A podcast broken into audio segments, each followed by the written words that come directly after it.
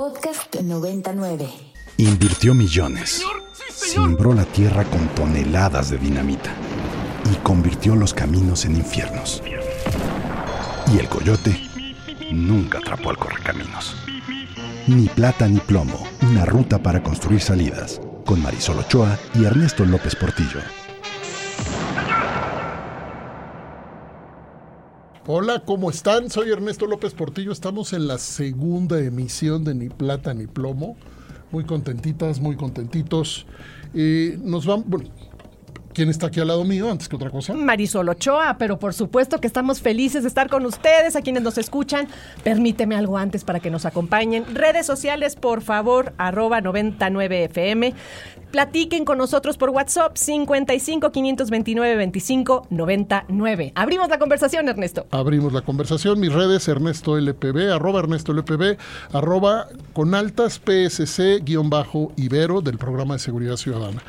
A ver, hoy nos vamos a meter en un tema que sí estamos medio medio loquitas, medio loquitos, porque meterse en esos temas tan rápido, con esa complejidad, que es el tema de la percepción. ¿Por qué nos vamos a meter en el tema de la percepción? Porque se ha vuelto a levantar la discusión respecto a los estudios que se publican una y otra vez, Marisol, y hemos estado conversando tú y yo, pues por varias horas, de qué nos dicen y qué no nos dicen. Entonces, déjame aventar dos cosas y vamos contigo.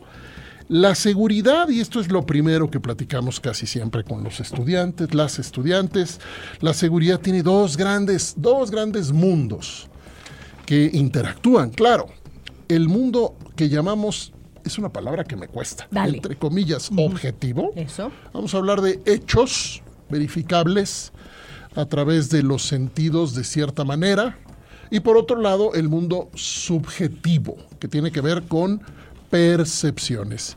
Empezando por ahí, vamos entrándole, Marisol, a hacer, pues a tratar de aclararle a la gente qué significa, por ejemplo, que le digan que la percepción mejora cuando de pronto esa persona que oye eso está en el peor momento frente a este tema. Claro. A ver, cuéntanos. Qué, difícil es, ¿no? Hacíamos la tarea y viene mucho con, a colación con la encuesta, la ENSU, vamos a decirle a quienes nos escuchan, esta encuesta que se levanta por parte del INEGI que mide la percepción de inseguridad en 75 ciudades y que si alguien se enteró por ahí, si no aquí lo platicamos la semana pasada, celebraba que el 59.1% de la población se sentía de alguna otra manera insegura en las ciudades donde vivía. Eso implica algo. ¿Cómo que celebraba? bueno, celebraba, celebraba porque, disminuyó 2%, ah, de un 61.4 que Hay que recordarle a la gente que sigue siendo la gran mayoría según esa encuesta, pero se redujo algo. Algo que es histórico, habría que decir del 2015 a la fecha, un 2% que pareciera ser que celebramos, porque esta encuesta va prácticamente levantándose en algunas ciudades con un grosor en este en este momento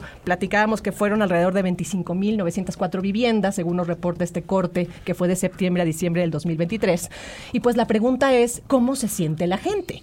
Si se siente más segura o menos segura en los lugares donde vive. Es correcto. Qué complejo es decir cómo se siente uno y qué percibe en su entorno principalmente, ¿no? Vamos a meterle un poquito de más complejidad al asunto. Dale. Hay una cosa que se llama experiencia directa y otra que se llama experiencia indirecta. Eh, para quien nos escucha, pues todas las personas que nos escuchan tienen regularmente experiencias indirectas, por ejemplo, a través de la televisión. Que si la masacre, que si el robo, que si no sé qué. Experiencias de otras personas que nos llegan a través de relatos. Indirecta.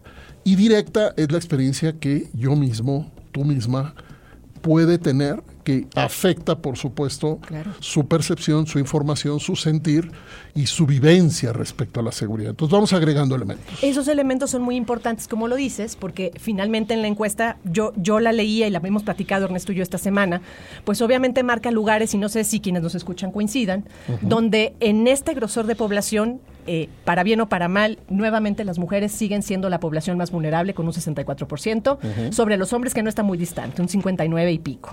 Pero aquí lo relevante, si, si lo podemos empezar a pelotear, es que los lugares donde esta encuesta percibe que hay más inseguridad por la población, mayores de 18 años, hay que tenerlo claro, son cajeros automáticos en las vías públicas, número dos, transportes públicos, número tres, bancos y número cuatro, las calles por donde caminan.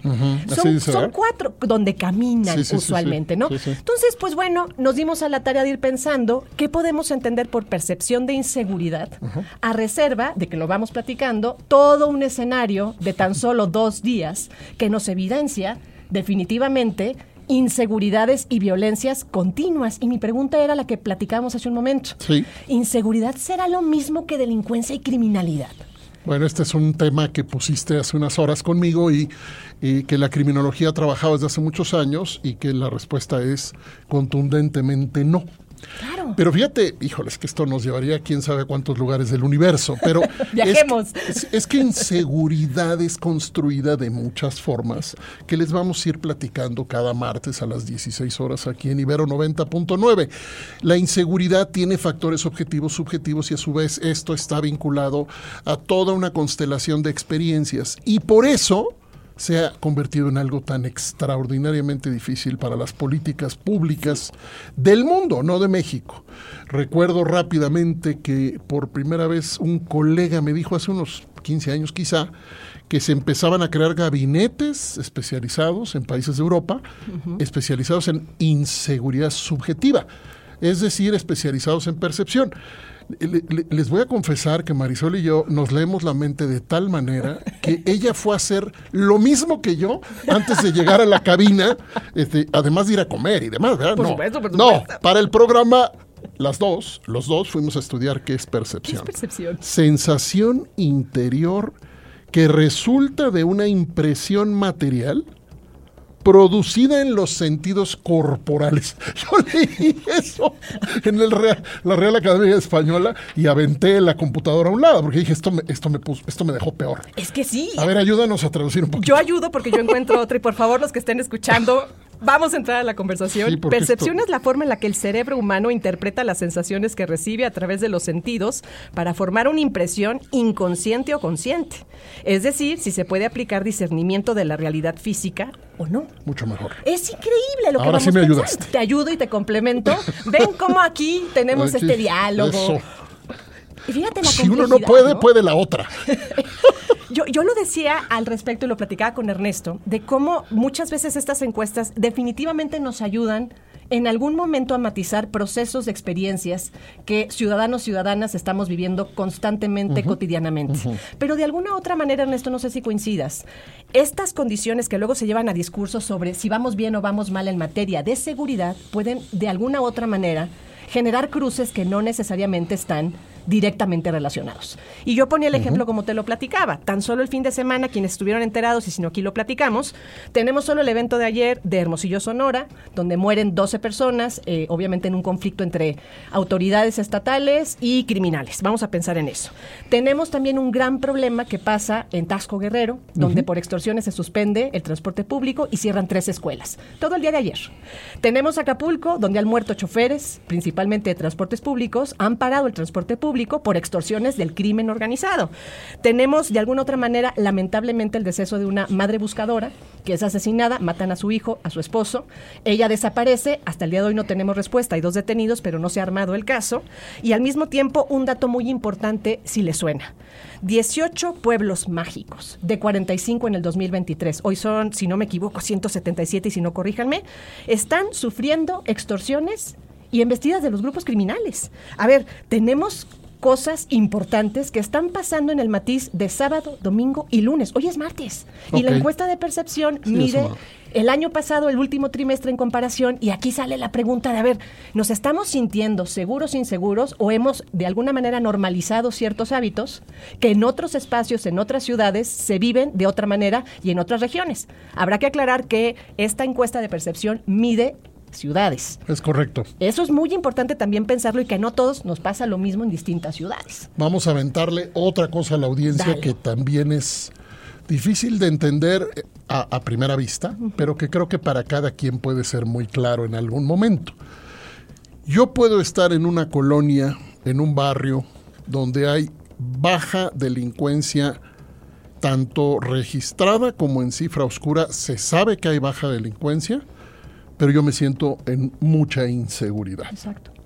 Segundo, al revés, puedo estar en un lugar con poca, con mucha delincuencia y yo me siento segura, seguro, porque, otra vez tenemos que decirlo, pasa por la experiencia directa e indirecta de cada quien, de las comunidades, de las vecindades, de los barrios.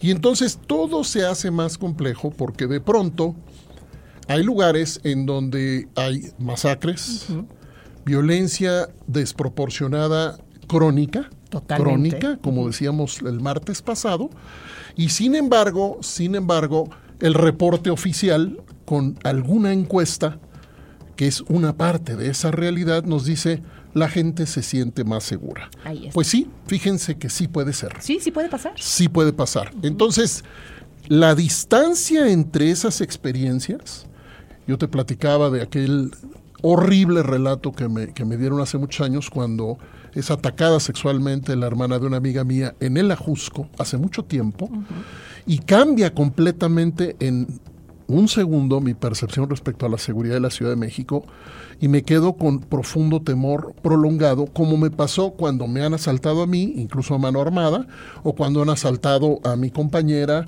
etcétera. Entonces, esa distancia con las experiencias cambia todo. Todo. Cambia todo. Ahora, esas encuestas nos dicen una parte. Nos muestran algo. Yo comparto contigo incluso esta cuestión, por ejemplo, del tránsito, ¿no? Del tránsito en carreteras. Cómo también esta experiencia indirecta a quienes les ha pasado de pronto hace que yo ya no quiera circular por un lado porque posiblemente escucho que hay robos a determinados sectores, el robo al transporte. Pero eso inevitablemente a mí turista que quiere ir a otro estado, a viajar a otra ciudad, me mete en alarma. Y no he tenido la experiencia directa de un asalto, pero eso también puede condicionar que las experiencias a determinadas preguntas y reacciones puedan ocasionar que me sienta más inseguro o seguro. Aquí lo que tú mencionas es completamente central. ¿Cómo poder empezar a hacer estas distinciones para decir, si bien es cierto que estas percepciones nos pueden arrojar algo, no nos muestran un todo? Falta todavía cruzar para verdaderamente comprender lo que significa seguridad y poder entrarle a políticas que verdaderamente funcionen, Ernesto. Te ponía un ejemplo, ¿no? Analizando los, las ciudades que salieron prácticamente menos, menos positivas, está Fresnillo, Zacatecas, que me dirán, bueno, es histórico. Pero también está Naucalpan, y está Uruapan, y está Ecatepec, Zacatecas, que fueron las ciudades principalmente más lastimadas, y Cuernavaca, por la percepción de inseguridad. Me doy a la pregunta de ver cómo se puede vivir en Fresnillo, entrando por lo más básico. ¿Cuántos cajeros automáticos podrá haber en Fresnillo comparándolos con la ciudad de Zacatecas o Ecatepec? ¿Cuánto transporte público cuenta con la ciudad de Zacatecas en comparación con la de Cuernavaca? Y entonces vamos pensando de forma más profunda que estas percepciones de inseguridad también están jugando en esos lugares de experiencias directas o indirectas. Eso nos acerca o nos regresa a algo de lo que vamos a estar hablando continuamente. Estamos en Ni Plata ni Plomo, segunda emisión en Ibero 90.9. Nuestro WhatsApp es 55 529 25 99. Arroba 99FM, por favor platiquen con nosotros por Twitter. Sí, díganos, ¿les ha pasado? ¿Alguna vez les han dicho, te eh, eh, el, el Estado, el gobierno les ha dicho, estamos mejor cuando ustedes se sienten que estamos peor en seguridad? Sí. Yo hago una analogía Dale. con, con- con los alumnos, con los estudiantes, hace mucho, hace mucho que no la hago. Eh, imagínate al- a la mamá que le dice al niño chiquito, no pasa nada. Y el niño chiquito está, o la niña, está aterrado. Aterrado. Por lo que sea. No pasa nada, estás aterrado. No pasa nada, estás aterrado. Pues, ¿qué pasa? Pues que te aterras más.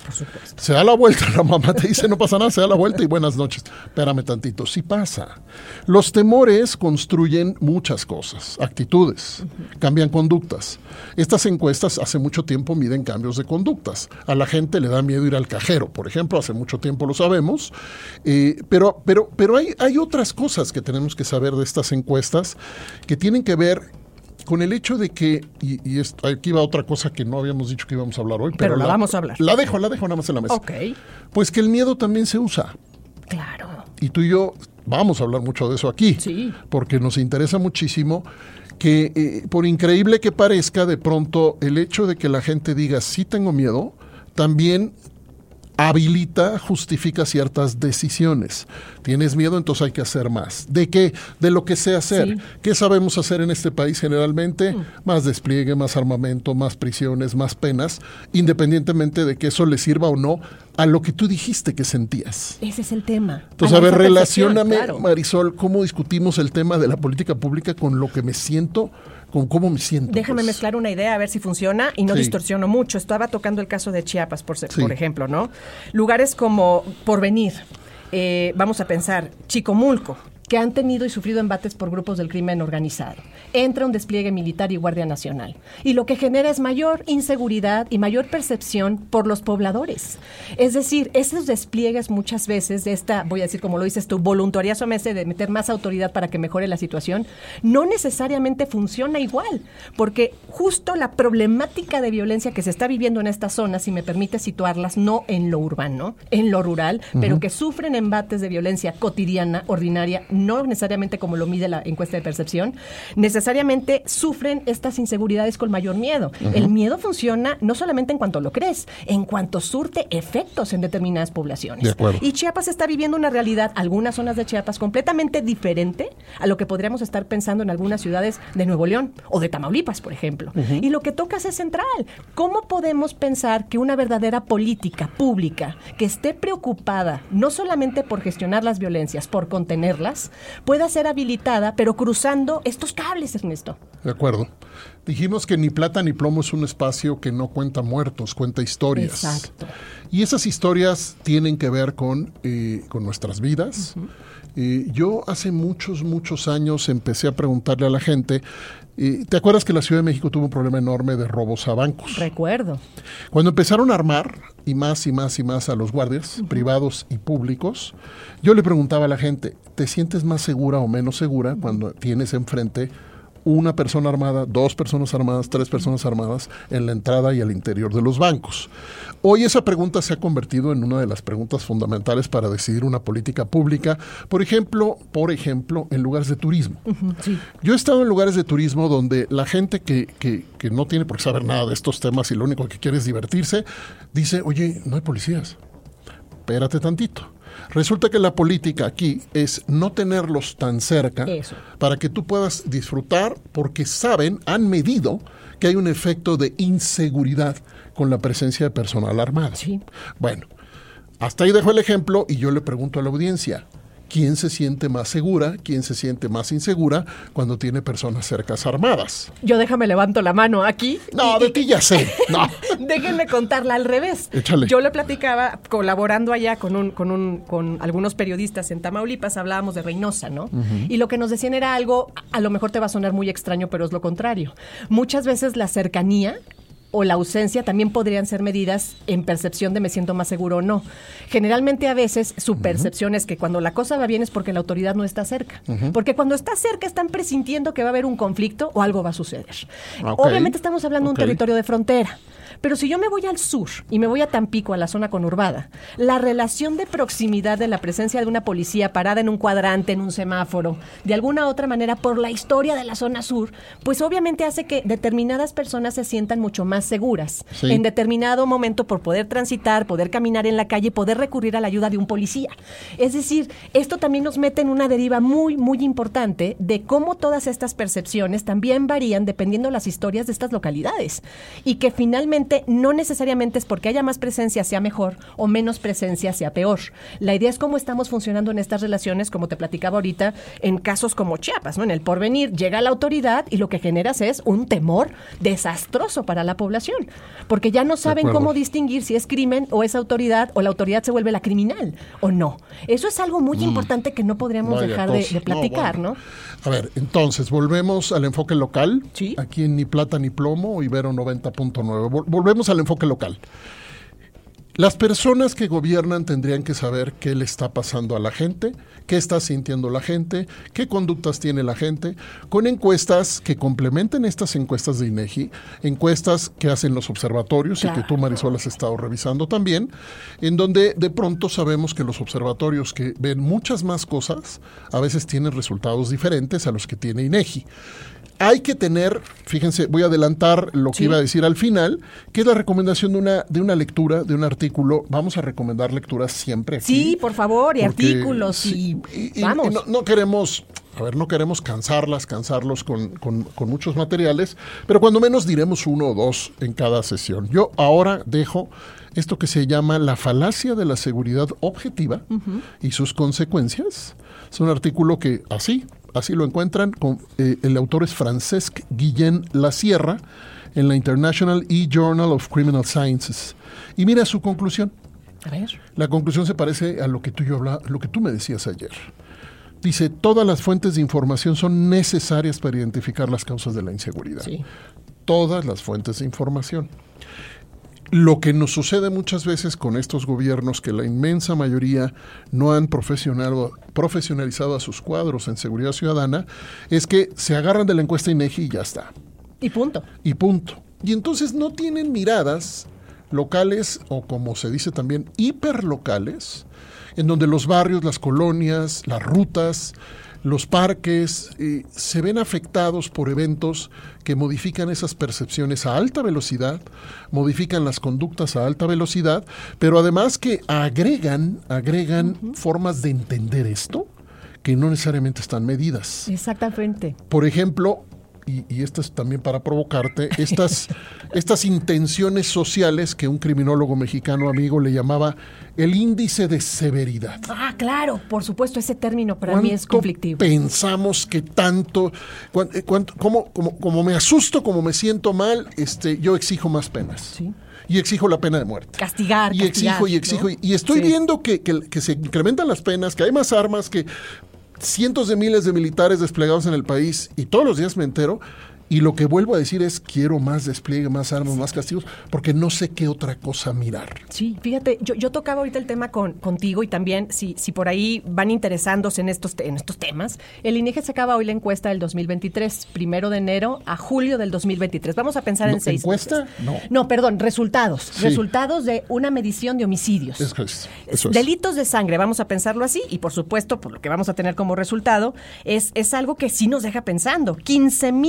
15.082 homicidios en seis meses. A ver, en su mayoría, porque finalmente lo tenemos, 7 de cada 10 de estos delitos fueron con arma de fuego. Lo que tenemos es Así en una es. media 83 personas que murieron el semestre pasado por mes. 83 No, por personas por, por, por, por día, exactamente. 83 por Pero día. por día mueren. A ver, el pronóstico del siguiente semestre es que posiblemente tendremos un conteo donde nos pasemos de los 30 mil. No estamos peleando Otra por vez. cifras, otra vez. Dicho sea de paso. Tenemos la misma estrategia del despliegue, tenemos la misma estrategia de las políticas públicas, tenemos la misma estrategia de percepción de inseguridad y aquí habría que cruzar estos cables que bien mencionas. ¿Qué nos está pasando? Y lo decíamos la- la- la- el programa pasado. Haciendo lo mismo, si no se nos cosas distintas, ¿cómo poder generar políticas que realmente, políticas públicas, que nos estén comprendiendo? Te tomaba un ejemplo muy rápido. Cuando uno revisa esta encuesta de percepción de inseguridad, y por favor platíquenos también ustedes cómo se van sintiendo con esto, es cuánta gente ha tenido que modificar sus hábitos.